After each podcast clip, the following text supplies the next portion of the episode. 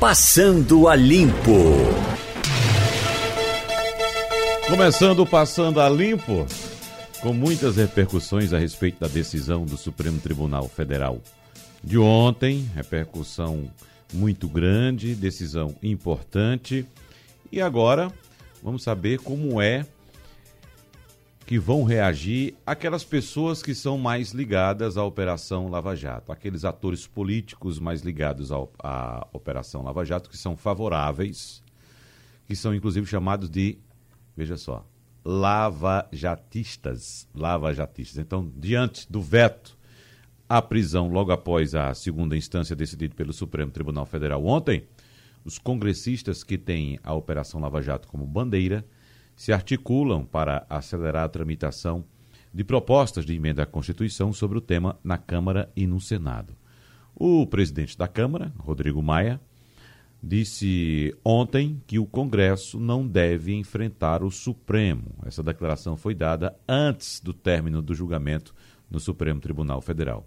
O grupo de deputados e senadores lava-jatistas não tem votos suficientes em nenhuma das duas casas. Como se trata de uma emenda constitucional, são necessários 308 votos de deputados e 49 senadores em votação em dois turnos. Ou seja, Esse, ou seja, é difícil, é difícil até porque da mesma forma, seu Ciro Bezerra, que existem os lavajatistas, existem os não lavajatistas. É, nove fora as torcidas organizadas de um lado e de outro, o que é fato é o seguinte: nós precisamos da ação desses senhores e senhoras aí, uhum. do Congresso Nacional, porque se eles realmente fizessem valer o que eles estão ali para fazer, nós não estaríamos nessa situação de agora. Que eu penso? A decisão deveria ser lá atrás e tomada lá dentro. Uhum. Ou seja, definir o que é certo, que é errado do ponto de vista da nossa Carta Magna. Aí não estaríamos nessa agonia, nessa espera e achando que, por um lado, vão fazer porque é contra um, uma figura que está presa e, por outro lado, vão fazer porque são a favor. Aí a gente acabaria com esse negócio da torcida e teríamos uma. Tentaremos uma perene democracia. Muito bem. Essa sua camisa é alusiva Linda. ao dia? É, é para você amassar com seus abraços. é, é, muito fofo esse Ciro Bezerra, meu Deus. Seu Ciro. Muito bem. Muito fofo esse Ciro. Jamil, tudo em ordem? Tudo. Doutora Mirella, tudo bem? Tudo em ordem, sabendo tudo do STF, que eu acho que é o que todo mundo fez ontem à noite e hoje de manhã, só se fala nisso. É, o que se espera agora, como eu estava dizendo aqui, dos lavajatistas é que eles consigam agora, para quem evidentemente é favorável à prisão, logo após a decisão em segunda instância, decisão de prisão em segunda instância, é que haja uma mudança constitucional via Congresso Nacional. Que seria a, vida, a via correta, né? Que os, os legisladores fazendo a tarefa deles, que é legislar. Exatamente. Você não acha que é impossível, porque reforma constitucional aí, só com a nova Constituição, uhum. nesse caso, segundo, eu entendi assim, posso estar equivocado, já que eu não sou jurista, nem muito menos advogado, é, para você mudar uma cláusula pétrea só com uma nova Constituição. É, eu, uma PEC. É uma PEC. Eu uma... tive essa informação também, Jamil. Pois uma é, PEC, né? Eu entendi o rapaz, o, o, o uh, Dias Toffoli dizer isso. Olha, isso aqui é cláusula, vocês podem tentar adequar aí, mas não pode ferir a presunção de inocência. Uhum. Então, não vejo como conciliar é, você derrubando a presunção de inocência. Mas tanto o presidente Rodrigo Maia como Davi Alcolumbre não se manifestaram muito favorável em acelerar, até porque há alguns projetos, né, na Câmara e no Senado que, de colocar nada em julgamento antecipadamente, e não. Possivelmente não, não caminhe nessa linha, até o Francisquini, né, na Câmara tentou, mas não conseguiu o quórum, porque realmente é, seria um casuísmo você tentar resolver em cima da hora. Como disse Ciro aqui, se era para resolver, se era importante, tivesse alterado antes. Né? Eu não é. sei se é possível alterar. Bom, vamos saber a opinião do advogado criminalista Ademar Regueira sobre essa possibilidade, uh, esse movimento, na verdade, de congressistas que tem a Operação Lava Jato como bandeira, de se articularem para acelerar a tramitação de uma proposta de emenda à Constituição sobre o tema na Câmara e no Senado. Bom dia, doutor Ademar, tudo bem com o senhor? Bom dia, bom dia. Uma Bom, satisfação estar com vocês. Da mesma forma, nós acompanhamos esse debate durante é, muito tempo, doutor Ademar, e nós sabemos, evidentemente, da sua posição, o senhor foi bem claro em relação à, à, à prisão somente depois de esgotadas todas as possibilidades, esgotadas todas as possibilidades de recurso. Por causa, evidentemente, de um preceito constitucional, mas agora há esse movimento para que haja, de fato, a mudança constitucional. E nossa, nossa conversa aqui gira em torno uh, da possibilidade ou não de que essa mudança ocorra através de uma proposta de emenda à Constituição, ou se de fato essa mudança só pode ocorrer caso haja, de fato, uma nova Constituinte. O que é que o senhor disse? Não, eu, eu, vejo, eu tenho uma posição muito clara, como você disse, em relação à necessidade do esgotamento do trânsito em julgado. Isso é um princípio meu, uma posição minha, em relação ao nosso sistema. Né? É, é, na realidade, se você fizer um levantamento prático, né, não só do meu escritório, mas a própria Defensoria Pública já fez esse levantamento da quantidade de processos que, que há uma alteração na, numa decisão condenatória principalmente perante o Superior Tribunal de Justiça, é muito grande. Então, você submeter alguém ao cárcere, alguém à, à prisão antecipada e depois ter uma, uma decisão que reforma aquela, aquela decisão antes determinada, eu acho que é, que é um absurdo extremo. Ninguém vai indenizar esse tempo perdido, essa prisão indevida que foi cumprida, mas enfim, isso é uma posição minha. Eu sempre defendi que todas essas alterações que, que de princípios constitucionais têm que ser feitas através de reforma perante o, o Congresso. Então, é, é, independente da minha posição em relação a, a, isso, acredito sim que possa haver uma reforma pelo Congresso dessa, dessa só é o entendimento de que de se alterar através de uma reforma própria o, o texto constitucional. Eu não posso admitir que o Supremo, através de uma interpretação como foi feita anteriormente, altere um texto constitucional que não cabe interpretação. Jamildo Melo. É, muito bom dia. Olha, ah, várias coisas me chamaram a atenção, né? inclusive eu me diverti muito com as contradições, mas uma que é, me chama mais a atenção é a possível insegurança jurídica é, colocada assim à vista em função da, do resultado final da votação. Você teve cinco de um lado dizendo que não, cinco do lado dizendo que sim, e o, o voto ali de Minerva.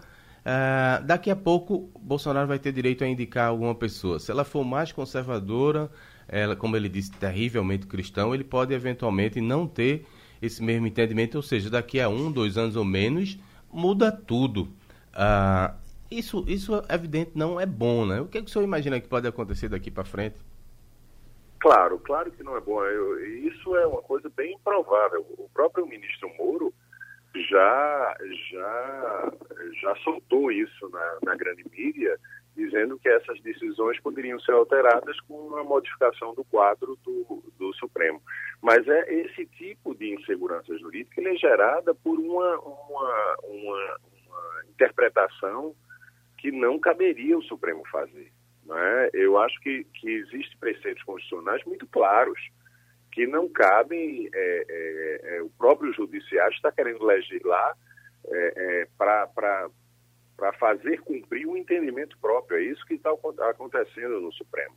Né? Se, nós, se nós atentarmos, por exemplo, ao voto do ministro Barroso, né? É, é, ele é recheado de, de, de ilações, é, ele é recheado de interpretações que o texto, que, que o texto constitucional ele não pode estar à mercê desse tipo de análise. Né? Então, a, a, o Supremo tem que fazer cumprir, ele é guardião da Constituição, ele tem que fazer cumprir a, a Constituição, queira ou não o, o ministro que esteja no cargo. Ele não foi posto ali para dar uma interpretação e fazer valer a sua vontade pessoal. O ministro está no cargo para guardar os preceitos constitucionais, fazer valer os princípios constitucionais. Esse é, essa é a regra de um Estado democrático de direito. Então não cabe ao ministro do Supremo estar tá dando a sua interpretação ao texto, de querer alterar, fazer uma alteração legislativa né, para fazer cumprir a sua vontade própria. É isso que está acontecendo em várias situações. E eu digo mais a, a, a vocês, ontem mesmo se, se trouxe um grande, uma, uma, uma, uma, uma discussão que para mim parece absurda em relação ao Tribunal do Júri. Né? Flexibilizaram a, a possibilidade da condenação em segunda instância para os casos de homicídio, que, que não há uma, uma, uma que o texto constitucional não permite essa, essa interpretação, esse avanço. Se a prisão só pode ocorrer com trânsito julgado, tem, no caso do Tribunal do Júri, independente de ser um tribunal soberano, independente da apelação é, é, ter uma, uma, uma, situação própria, que, é, que só pode ser reformada quando a decisão do júri for manifestamente contrária à prova dos autos, mas o texto constitucional não traz isso. O texto constitucional traz só pode haver a prisão após o trânsito em julgado de sentença penal condenatória. Então, mais uma vez, veja que o Supremo volta atrás da sua decisão, mas mais uma vez traz uma, uma anomalia, me parece, na interpretação para querer legislar. Eu acho que tudo isso cabe ao legislativo. Se o legislativo é, composto por nossos representantes, que nós elegemos, quiser mudar a legislação, quiser mudar a Constituição, se utilizem dos, dos meios próprios para que isso aconteça. O Judiciário não pode fazer isso. Mirela Martins. Bom dia, doutor Ademar. É, segundo dados do Conselho Nacional de Justiça, é, 4.895 presos podem ser beneficiados dessa decisão, assim como o ex-presidente Lula, o ex-ministro José Disseu e o ex-presidente da Câmara, Eduardo Cunha. É, Cristiano Zanin, que é o advogado de Lula, falou que vai conversar com o ex-presidente para solicitar o pedido à juíza Gabriela Hart. Minha pergunta é, é, ela pode, já que não foi publicada a decisão ainda, negar esse provimento? Como é que fica nos outros casos? É, essa, essa, esses números trazidos me parece que são fantasiosos. Na verdade, não, não são 4.800 e pouco presos que estarão na rua em virtude dessa decisão, porque na grande maioria desses processos, a prisão é cautelar. Né? É aquela prisão preventiva que foi determinada, que se entendeu estarem presentes os requisitos para que, a, que o acusado fosse preso antes mesmo da sentença condenatória e após a sentença condenatória essa prisão é, ela é ela é ratificada né, e a pessoa a, é, continua preso em virtude da medida cautelar até o trânsito julgado. Então, ness, nessas situações, isso não será, não, não, essa decisão do Supremo não atingirá. E esses quatro mil e poucas pessoas aí citadas, é, na grande maioria delas, existe uma prisão preventiva antes é, decretada anteriormente. No caso das pessoas que responderam em liberdade e foram presas após a, a, a, segunda instância, parece que a decisão ontem tem repercussão geral e, e deverá ser aplicada imediatamente a, essas, a esses casos isoladamente. Veja, Mirela, só naqueles casos em que a pessoa respondeu o processo em liberdade, respondeu a apelação em liberdade, e, e mantida a condenação em segunda instância, ele foi preso exclusivamente porque houve a decisão de segunda instância e não porque já estava preso anteriormente ou porque havia a presença de requisitos. Então, nesse caso, há repercussão geral, sim. É, não há necessidade de aguardar o trânsito em julgado da decisão, ao meu ver, e aí pode haver sim a soltura, é, a soltura dessas pessoas, inclusive, que, que é o caso do presidente Lula, que respondeu o processo em liberdade e foi preso só em virtude do Tribunal Regional Federal da Quarta Região ter mantido a decisão de Curitiba. Romualdo de Souza. Ademar Rigueira, muito bom dia para você. Me diga uma coisa, o senhor está falando aí de legislar que o, superior, que o Supremo Tribunal Federal legislou, que não é a primeira vez que o STF se mete numa seara que não é propriamente dos 11 ministros.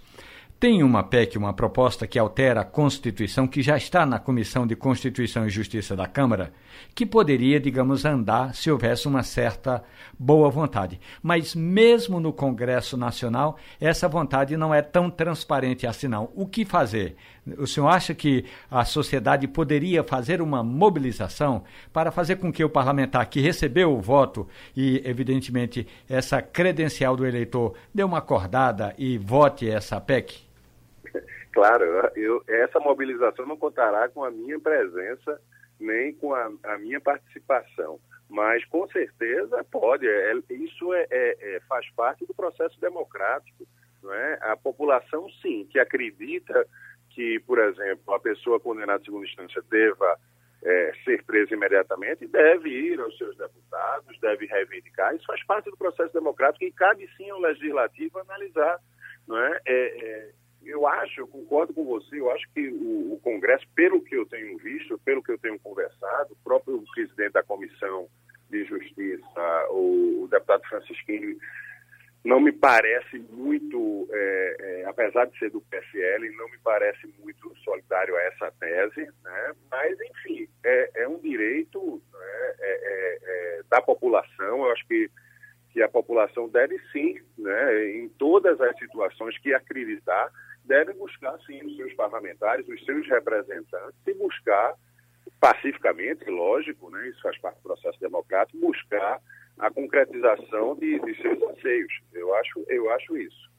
Doutor Ademar, para a gente encerrar e para ficar bem claro agora para o nosso ouvinte e para a população como um todo, qual deve ser o procedimento do advogado daqueles, daqueles uh, condenados em segunda instância neste momento? O senhor acha que vai haver uma correria uh, geral para livrar todo mundo da cadeia nesse instante?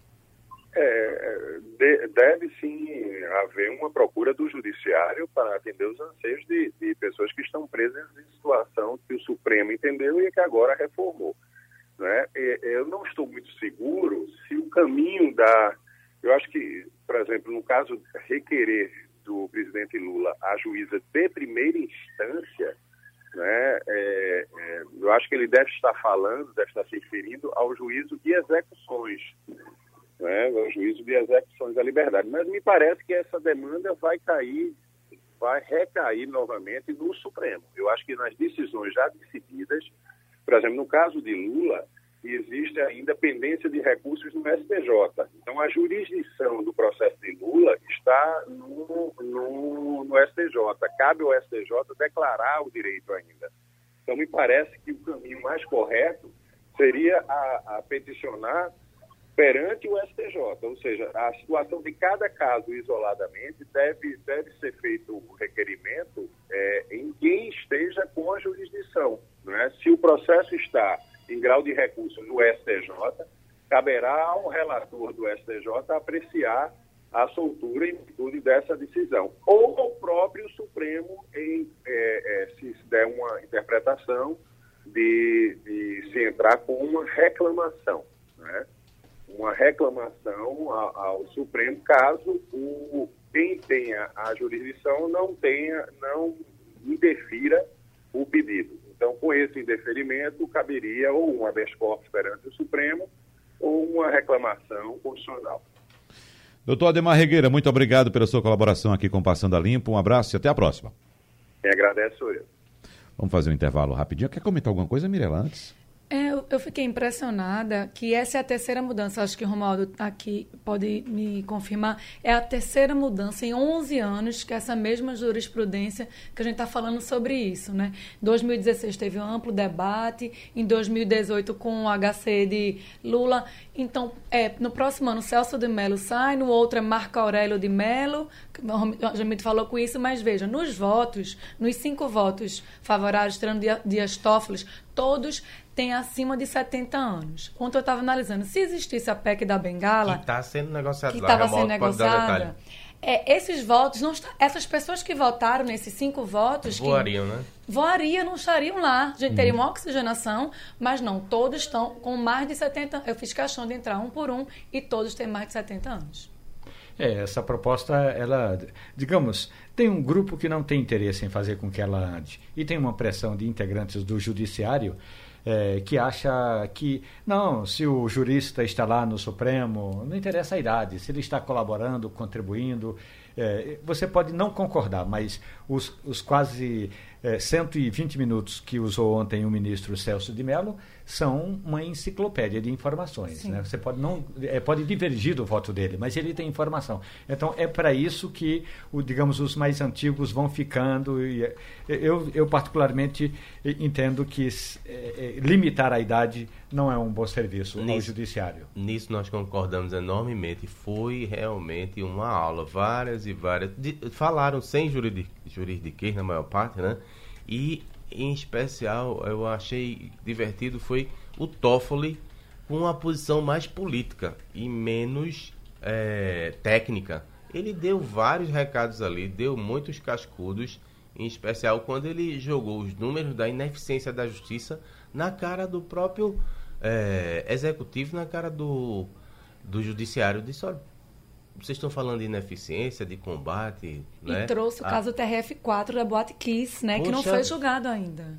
Foi muito, assim, pedagógico para quem quiser ler. E por outro lado, aliás, eu, eu, se eu fosse professor de direito, que não sou, mas eu faria com eu levaria os meus alunos a assistirem boa parte dos julgamentos no Supremo Tribunal Federal e ontem não tinha tanto aluno assim. Claro, teve aquele eh, dilúvio em Brasília que fechou literalmente a cidade por algumas horas, mas eh, acompanhando já o argumento, por outro lado, do ministro Gilmar Mendes, o recado dele é sempre no lado do Ministério Público. Se dependesse de Gilmar Mendes, E- com todo exagero, o Ministério Público teria Teria um est- outro papel. Teria extinto, seria extinto, talvez. Tamanha virulência. Ainda acerca da decisão do Supremo Tribunal Federal, vamos conversar sobre o assunto agora com o advogado José Paulo Cavalcante Filho, que assim como o advogado Ademar Regueira, sempre deixou muito clara sua posição. Ademar Regueira contra a prisão em segunda instância e doutor José Paulo Cavalcante a favor da prisão em segunda instância. Eu vou lhe fazer uma pergunta muito simples, doutor José Paulo. E agora? E agora, Wagner, ah, ah, eu resumo numa frase: poderia ter sido pior. Porque não foi tão ruim como se esperava. Aham. A, a presunção de inocência é uma cláusula pétrea. Não pode ser alterada nem por emenda constitucional. Então, essa questão é fora de dúvida. O problema é que o Supremo deixou claro que a presunção de inocência se limita apenas ao dado filosófico de que o cidadão deve ser considerado inocente. Não tem a ver com o cumprimento da pena. 283 do Código de Processo Penal. O que significa dizer que, mesmo vigente a presunção de inocência, o sujeito pode ir para a cadeia depois do duplo grau da jurisdição. No Brasil, segunda instância. Então, não, não foi tão ruim como poderia ter sido.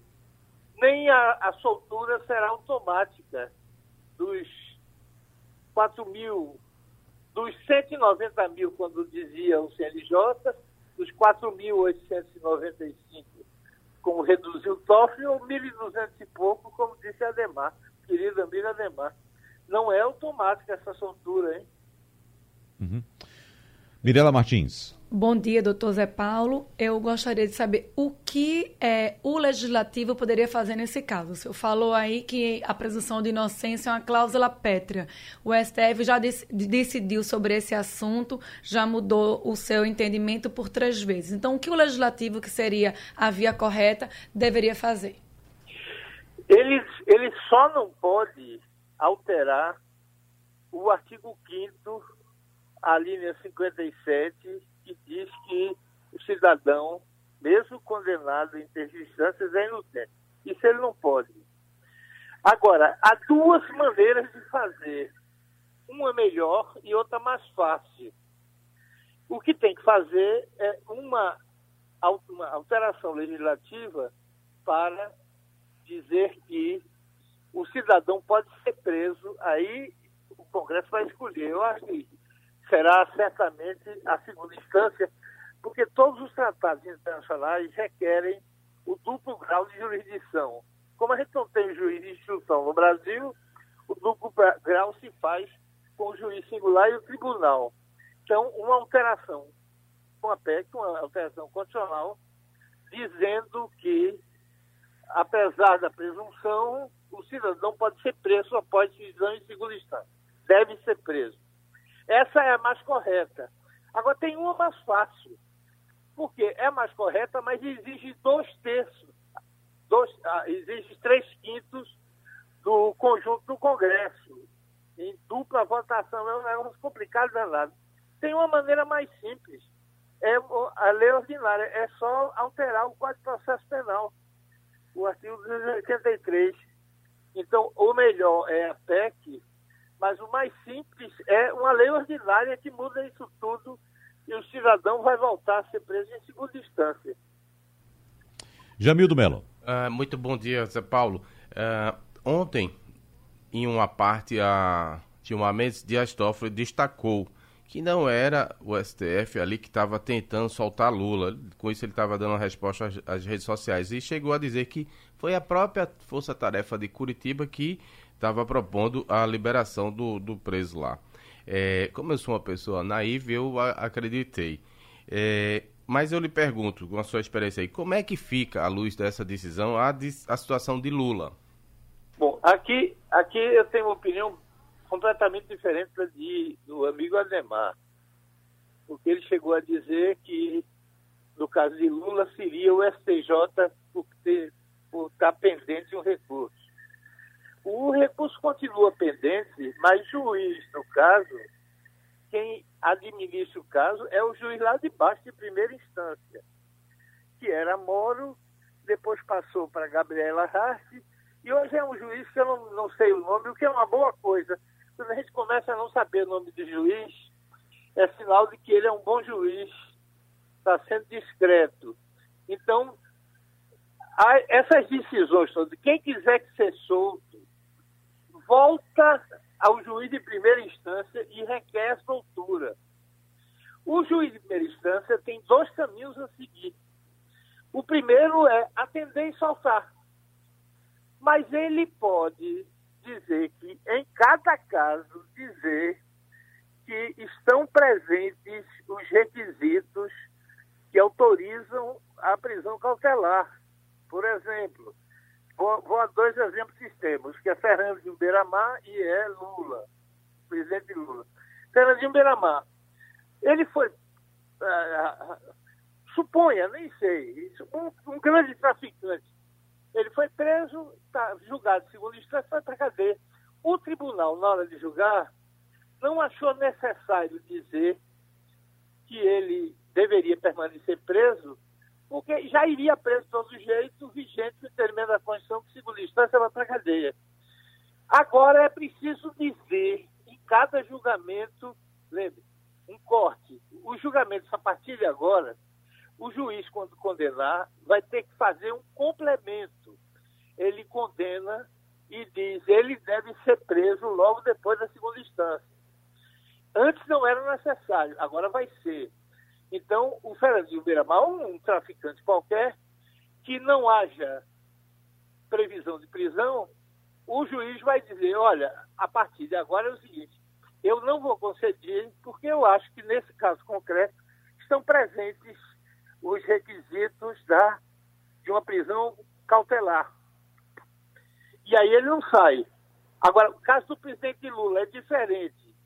O advogado Jandir vai recorrer não ao STJ, mas ao juiz lá de baixo. E o juiz lá de baixo vai soltar por uma razão simples. Lula já fez, já teve direito aos, à, à progressão do regime, como reconheceu, reconheceram os próprios procuradores. Ora, se ele já tem direito à progressão do regime, mesmo que ele dissesse que ele deve continuar preso, ainda assim ele teria que sair por conta da progressão do regime. Então eu digo que podia ter sido pior, porque Lula vai sair, mas os traficantes não vão sair automaticamente. Cada juiz de cada caso vai ter que decidir se solta ou não. É assim que será. Uma boa calibrada. Romualdo de Souza. Doutor José Paulo Cavalcante, tudo bem, meu amigo? Agora. Me diga uma coisa. Tem uma, um, um juridiquês que se usa muito no Supremo, que é o tal do acórdão, que é a ata contando o que foi o julgamento. Até porque os ministros vão usando aquelas expressões todas de improviso e, no final das contas, é preciso revisar se eles eh, se referiram exatamente às leis a que estavam se referindo, a cada parágrafo. Portanto, é preciso ainda ter uma ata do julgamento de ontem. E somente, em geral, somente depois de publicado esse acórdão é que começa a executar a decisão tomada pelo Supremo. A minha pergunta: se um advogado chegar hoje numa dessas varas de execuções pedindo a liberação do seu preso é, levando em consideração a sentença de ontem, o senhor acha que o juiz pode dizer não até que saia, seja publicado o acórdão? Poderia, mas não, não acho que seja o que vai acontecer, Wagner, o Romualdo. O, o relator do acordo é o ministro Marco Aurélio, foi o condutor do voto vencedor, ele era o relator. Ah, os acordos são publicados depois que todos os ministros revisam os votos. Neste caso específico, todos os votos estavam redigidos. Não acredito que haja muitos complementos. Curiosamente, vai ter que ter complementos naquele debate final, porque o Faquin percebeu a contradição, porque é uma contradição. Quer dizer, se o cidadão é inocente, presunção filosófica do artigo 5 a linha 57. E se a prisão não pode se dar automaticamente em segunda instância por conta da decisão, como é que você autoriza o Tribunal do Júri a ser uma instância só? E com mais razão ainda, como é que você autoriza a prisão cautelar? Porque o sujeito não, não pode ser preso, mesmo condenado em primeira, segunda, terceira instância. E o sujeito pode ser preso numa cautelar que é dado sem nem ter sentença. Na cautelar não tem nem provas feitas. Os assassinos de Marielle Franco, por exemplo, não tem nem, não se completou nem as provas e já estão presos. Aí você pergunta, os assassinos de Marielle vão poder requerer que sair? Não vão poder, porque o Supremo cometeu essa contradição benfazeja de dizer que o sujeito só pode ser preso automaticamente depois de da distância, mas pode ser preso no tribunal de júri, que é a primeira instância, depois do julgamento, e na prisão cautelar, que é antes mesmo do julgamento. De forma que, em bom português, Lula só não está solto até agora porque não quis, e quando requerer a prisão ao juiz lá de baixo, o juiz, na minha maneira de ver, inevitavelmente vai soltar. Quer porque ele não represente risco à sociedade de permanecer preso, quer porque ele já, já cumpriu a pena pelo prazo suficiente para ter direito à progressão do regime. Então, Lula sairá e, com certeza e, e, muito em breve. E não precisa, na minha maneira de ver, não precisa esperar a publicação do acórdão, porque os julgamentos são todos online. A gente que tem nos escritórios tem a ligação direta com o Supremo e você tem lá os votos todos. Eu estou agora lendo o voto de Celso de Mello, por exemplo foi dado ontem e eu estou no meio da leitura do voto de Celso de Mello. Então não precisa esperar a publicação do acordo. Uhum. Alguns dirão que sim, mas eu, eu penso que não precisa. O voto já é público e você pode, o juiz pode atender foi acertado na, no, no, Supremo ontem. Doutor Zé Paulo, é, já antevendo essa decisão, o ministro Faquim ontem apontava como remédio para essa decisão do Supremo Tribunal Federal a prisão preventiva. O senhor acabou de falar na prisão cautelar, também citou alguns casos. O senhor observa segurança jurídica uh, para remédios dessa natureza? Eu tenho uma visão mais simples, Wagner, que é o seguinte: se em 193 dos 193 países da, do mundo, 192 prendem em, em até segunda instância. Quer dizer, a gente está inventando uma coisa, que esse pessoal quer inventar uma coisa nova. Das duas, uma, ou o Brasil é a melhor democracia do planeta e todos os outros 192 países da ONU têm que alterar seus entendimentos para seguir a nova ordem do Brasil Pô, isso é uma maluquice brasileira, que é a hipótese mais provável. De, tal, de, de toda sorte, a coisa caminhava para um debate mais reído. A tragédia estava anunciada. Vai soltar todo mundo. Então, por isso que eu comecei dizendo, poderia ter sido pior, porque não foi assim. Reconheceu-se a presunção de inocência como um dado espiritual, filosófico, um princípio, ok, mas o Supremo ontem reconheceu que o cidadão pode ser preso mesmo antes da quarta instância e deu hipóteses concretas. Tribunal de Júri, que é a primeira instância, que é prisões preventivas, provisórias ou cautelares, ou, prisões cautelares ou preventivas, e, e, e permitiu. Então, a novidade é que nos julgamentos a partir de agora, depois da condenação, o juiz ou o tribunal vão ter que se, de, se declarar se o cidadão deve permanecer preso ou deve ser solto, até que seja aprovada ou uma PEC pelo Congresso ou uma, uma, uma alteração de lei ordinária, alteração do Código de Processo Penal, que diga que a, a, a prisão em segunda instância importa necessariamente de prisão. Uhum. Até isso, os juízes vão ter que se pronunciar. Depois que o Congresso cumprir seu papel, espera-se que não.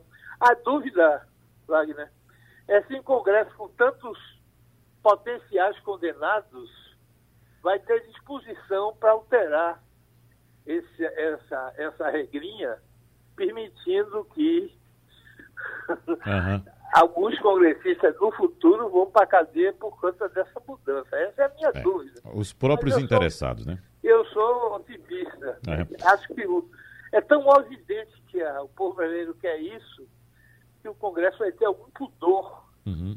em não atender o povo. Só mais uma coisinha, doutor Zé Paulo. A gente sabe que o Supremo abriu caminho aí para a soltura de Lula e outros presos também. Agora, no caso específico do ex-presidente, ele continua inelegível ou pode ser candidato? Esse foi outro momento bom da legislação. Porque eu sempre temi que um, um adepto mais exaltado quisesse espargir, expandir os efeitos de uma decisão penal para o campo legislativo, para o campo eleitoral. Não fizeram isso. Então, continua a prisão em segunda instância sendo requisito para a lei das fichas limpas.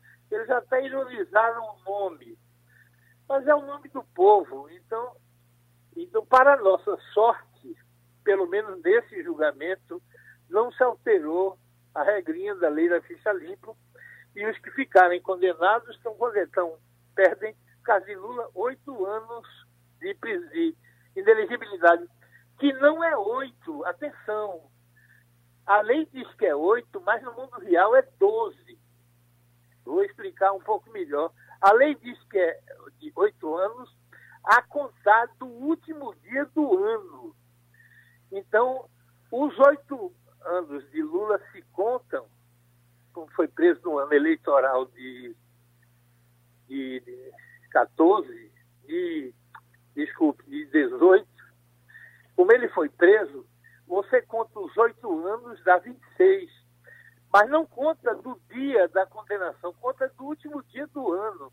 O que significa que ele fica livre para disputar a eleição a partir do dia 31 de dezembro daquele ano. E a decisão, a eleição acabou de acontecer dois meses antes. Então, para disputar a presidência, o Lula não é inelegível por oito anos, é inelegível por 12 anos. 12. Doutor José Paulo Cavalcante Filho, continue sua leitura, que eu acho que o senhor vai ter que ter muita paciência, ler muito hoje, porque ontem a gente aqui ficou acompanhando, acompanhando, entrou pela noite o voto de Celso de Mello. Oh, e sei, oh, foram 200 oh, páginas, foram. Ô, é, oh, oh, a gente diz uma coisa brincando que é verdade. É. Se você disser, Celso, você disser, Bom dia, doutor. Como vai? Uhum. Para ele me responder, ele precisa de uma hora e 14 minutos. Para dizer que vai bem, é uma hora e 14.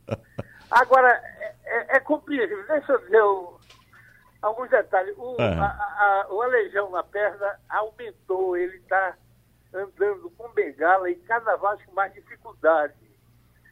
Ele foi esse ano, os jornais não disseram, eu tenho uma amiga que é prima dele, ele foi esse ano sete vezes para o hospital por conta de pneumonia.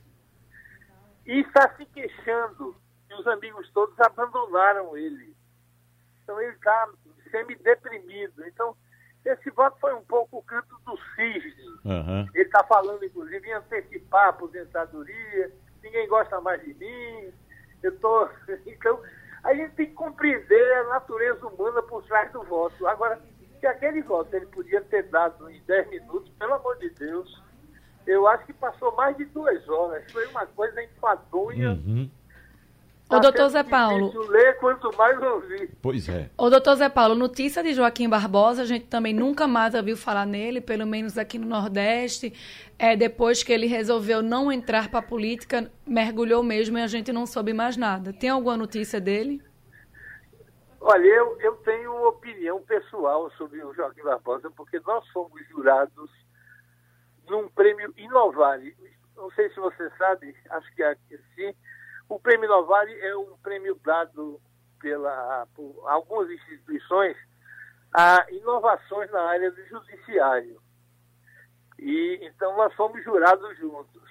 Então eu tenho uma opinião pessoal em relação a Joaquim Barbosa. E se eu tiver certo, ele não tem perfil para ser candidato a nada.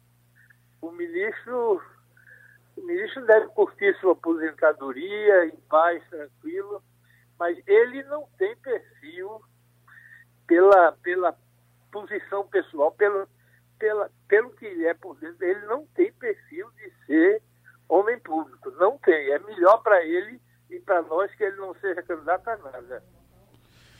Doutor Zé Paulo, um abraço. Abraço para vocês.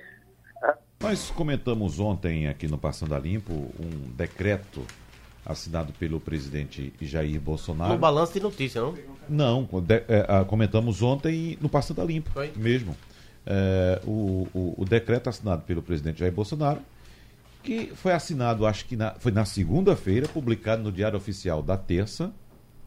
Não, publica, foi assinado na terça, publicado no Diário Oficial da quarta-feira, o decreto que estabelecia o zoneamento agroecológico da cana-de-açúcar, que impedia a expansão do cultivo por áreas sensíveis do país, como por exemplo Amazônia e Pantanal. Então ele revogou um decreto do ex-presidente Lula e agora essas áreas podem fazer, por exemplo, plantio de cana-de-açúcar. E agora que está começando a repercutir uh, esse assunto, Mirela Martins. Me chamou muita atenção que na anulação do decreto tem assinatura do presidente Jair Bolsonaro, do ministro Paulo Guedes da Economia e da Agricultura Tereza Cristina, e não do ministro do Meio Ambiente. Porque, no caso, a gente está falando da, da Amazônia e do Pantanal, a nossa maior reserva que a gente tem na Amazônia. E muito me preocupa essa expansão a gente sabe que é, há o cuidado do código, ambi o código florestal, né, que inibe as práticas lascivas, podemos dizer assim, mas não tem fiscalização, né? Então, eu tenho muito medo do que vai acontecer com essa prática, com essa anulação da revogação. Jamildo. É, ai meu Deus. é sempre para mim custoso discordar de Mirella, mas eu vou pedir vênia, como uhum. diria o ministro do STF, e vou discordar. Veja, eu não vejo nada demais. Estou falando aqui sem me aprofundar, sem ter lido nada mais a respeito, até porque não tenho grandes conhecimentos na área é, de, é, ambiental. Mas, em princípio, por princípio, eu acredito que não é problema algum que você autorize uma atividade econômica, aquela exploração, se tiver amparado em estudo, se você tiver é, estudo de impacto ambiental, se você tiver ah, toda a garantia de que haverá compensação, ah, porque simplesmente não é um ambiente sacrossanto que daqui a pouco você não pode tocar. Senão você vira aqui, feito a nossa costa, nossos peixes morrem de é, por idade. Ninguém explora. Não, não, já, não, não. Tá bom, não, o exemplo não foi muito não, bom, não. O exemplo não foi bom. O exemplo não foi muito bom, não fique consigo... só com a Amazônia. diga aí, Romualdo. É, eu acredito que o, o setor de cana-de-açúcar sucro-alcooleiro vai sofrer um baque muito grande. O, o, o, pernambucano, o nordestino, uhum. justamente por causa da competitividade. Nós temos menos condições de levar o nosso produto lá para fora e até de incentivos.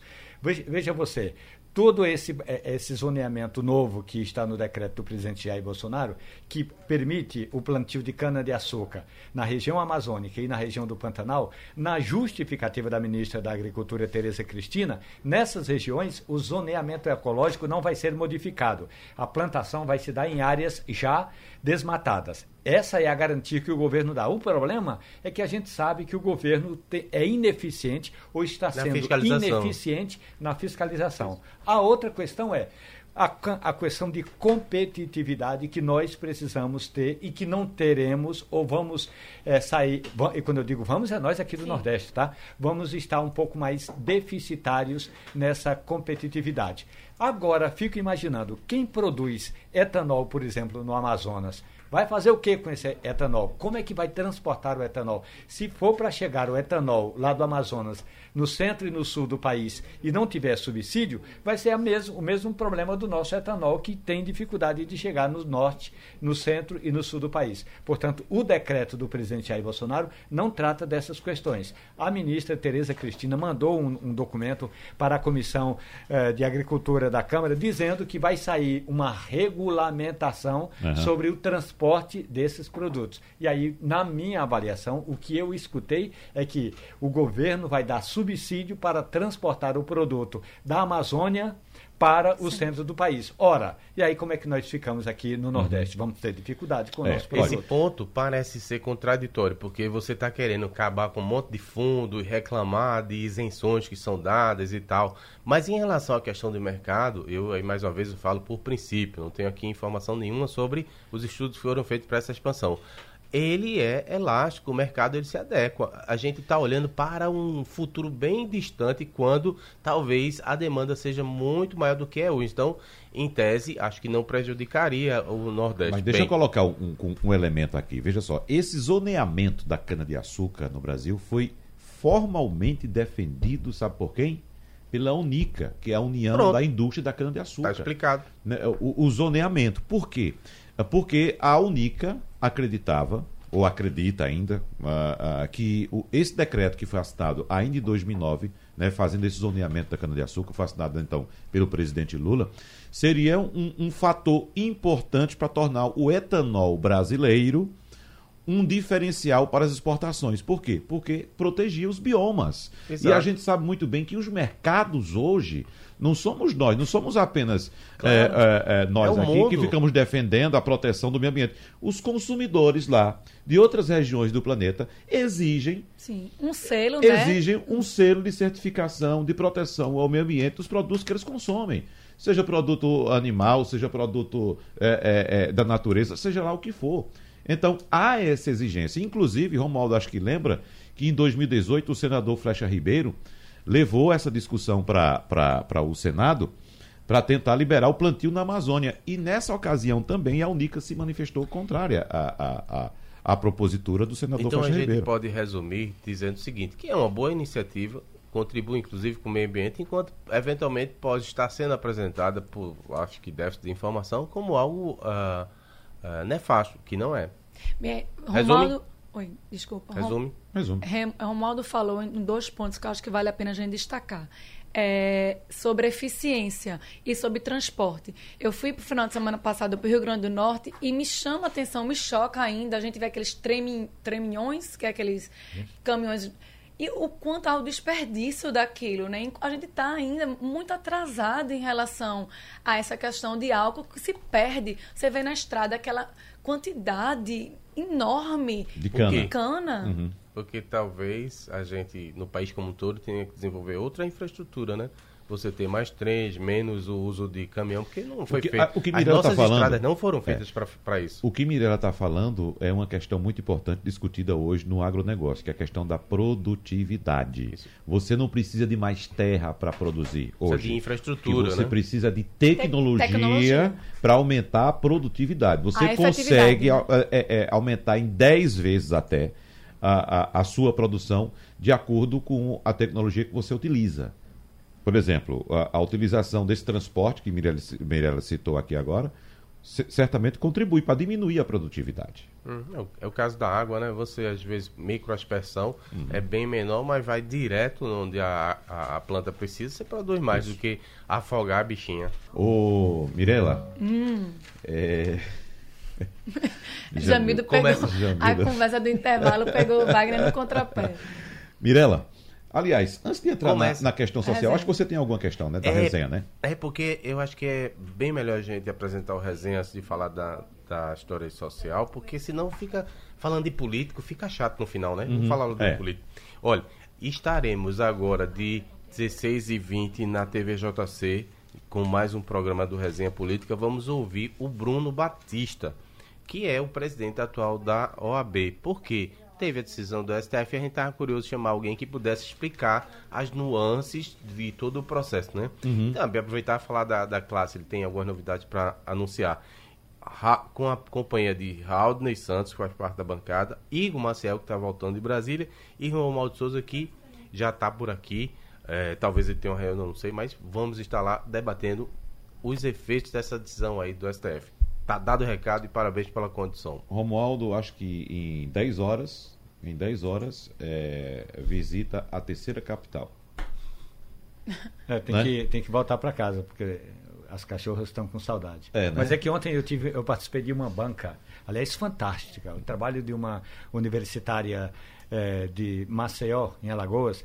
Ela fez uma pesquisa sobre a linguagem que nós usamos no rádio brasileiro, eh, que é para ver se eh, eh, nós estamos, o rádio em geral, né? Eh, se nós estamos ou não conseguindo passar a mensagem eh, em razão de toda essa onda de notícias falsas. E o rádio brasileiro ainda tem uma credibilidade Ainda bem, né? impressionante. Graças a Deus. Agora deixa eu fazer um perguntar um negócio aqui a vocês que tem tudo a ver com o momento que a gente vive, tem a Isso. ver com rádio. É, se vocês já falaram, me perdoe, eu não, não vi.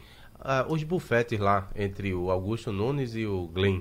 Falaram Glenn sobre isso? Não, a gente não falou aqui, é, até porque essa informação chegou ontem à tarde, durante o Balanço de Notícias, e nós estávamos ontem com um balanço lotado de informações. Olha, lotado, chegou em dado momento a nublar a discussão do STF. O- a- a- Tava acontecendo a discussão do STF e era nas redes sociais mais vibrante do que É o a cara próprio do Brasil. É. É a cara do Brasil.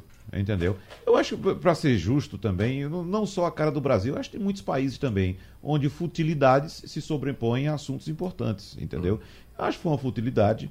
é, eu eu ach- achei desnecessário aquilo ali, não, não precisava chegar àquele ponto. Augusto Nunes, né? É, é, sim, claro. É, agora, é, Augusto Nunes provocou, inicialmente, que ele falou dos filhos de Glyn, Falou do Botou- juiz, que o botou os filhos no meio. é, botou colocou os filhos no meio, veja só, é uma história. Respeito, né? Aí houve também um exagero por parte de Glyn, e por fim. O, Mas quem fala o que quer, ouve o que não quer. É, Jamildo, mas veja só, é, é- é falar, ficar no campo da discussão, é, trocar a- a- insultos até, entendeu? Ele chama claro, de covarde forma, Augusto Nunes. mas né? partir para uma agressão, Não, não. Aí perdeu Eu não tô total de- razão. agressão física, Eu entendeu? eu jamais no meio de comunicação, com milhares de pessoas acompanhando ali, entendeu? Então, Eu acho jamais que- Eu- defenderia Exatamente. a agressão. Inclusive, condeno. Uhum. Acho que foi muito ruim para a imagem pessoal do jornalista, que foi Isso. de Veja. Não sei se está em Veja ainda. É, Não, ele mas tá na própria Record, né? eu vejo uma, um sinal dos tempos, sabe? Uhum. O jornalismo acabou aceitando essa polarização, entrando nessa polarização que existe hoje na socie- sociedade, e as figuras que são naturalmente autoritárias estão se sentindo autorizadas a é, defecar regras, tentar impor sua visão aos outros. Isso é, é exatamente isso que ia péssimo. Mas isso é Qual o o espelho. exemplo que passa? Não, e isso é o espelho do que a é gente que vive passa? atualmente, Exatamente. minha gente. Que as pode pessoas não- tudo, né?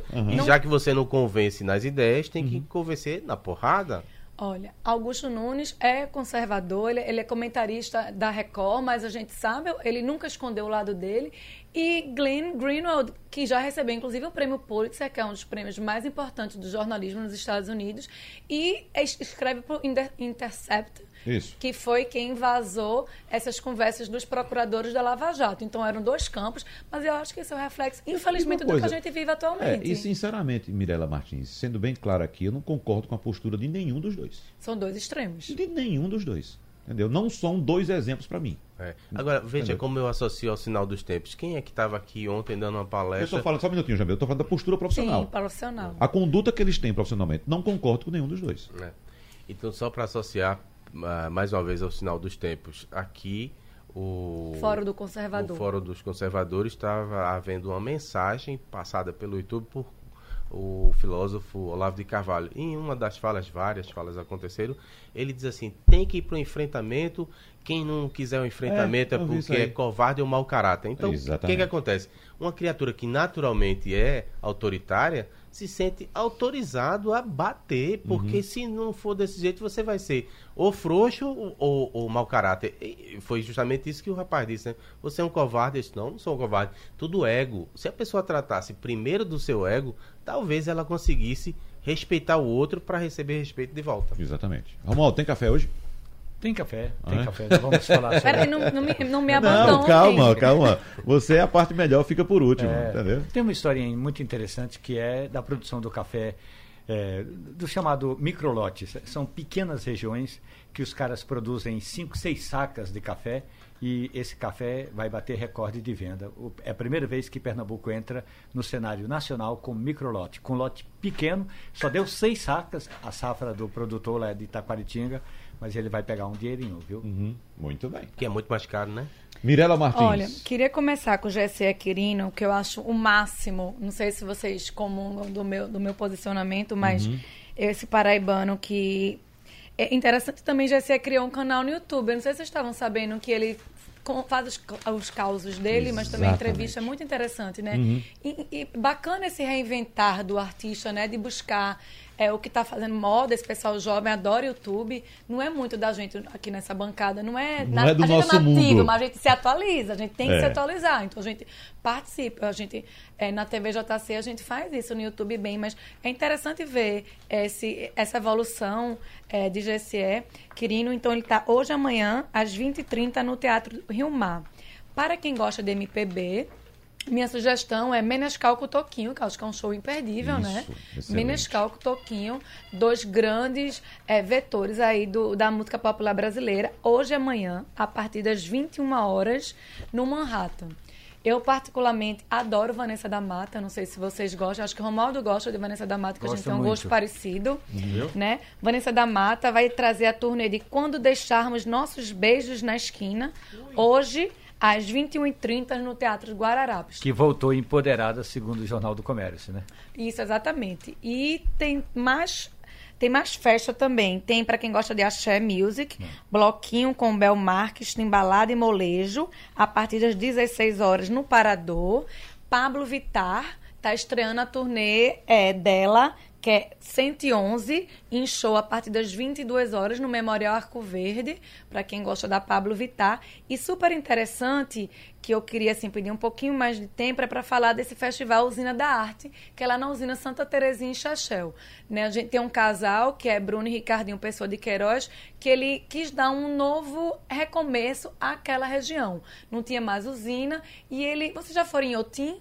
Lá em Não, Minas Minas Gerais, que é, Lindo, que é um museu de É. arte aberto, que também é uma coisa parecida, né? Uma casa de um grande empreendedor e ele trouxe é, arte e a- abriu para visitantes, é muito interessante. Então, lá no- no- na usina Santa Terezinha também é esse espaço que comunga a arte. Então, eles trazem, fazem oficinas, trazem nomes importantes, dão um ressignificado novo, tanto essa região para os moradores. E vai ter vários shows gratuitos. Hoje começa com Elba Ramalho, tem também Bruno Lins, amanhã tem Amaro Freitas, sábado Amaro Freitas. Gente, Amaro Freitas, você pode não ouvir o nome, mas é um pianista, é, Romualdo também gosta muito de Amaro Freitas, é um pianista pernambucano, ele toca blues, jazz, né, Romualdo?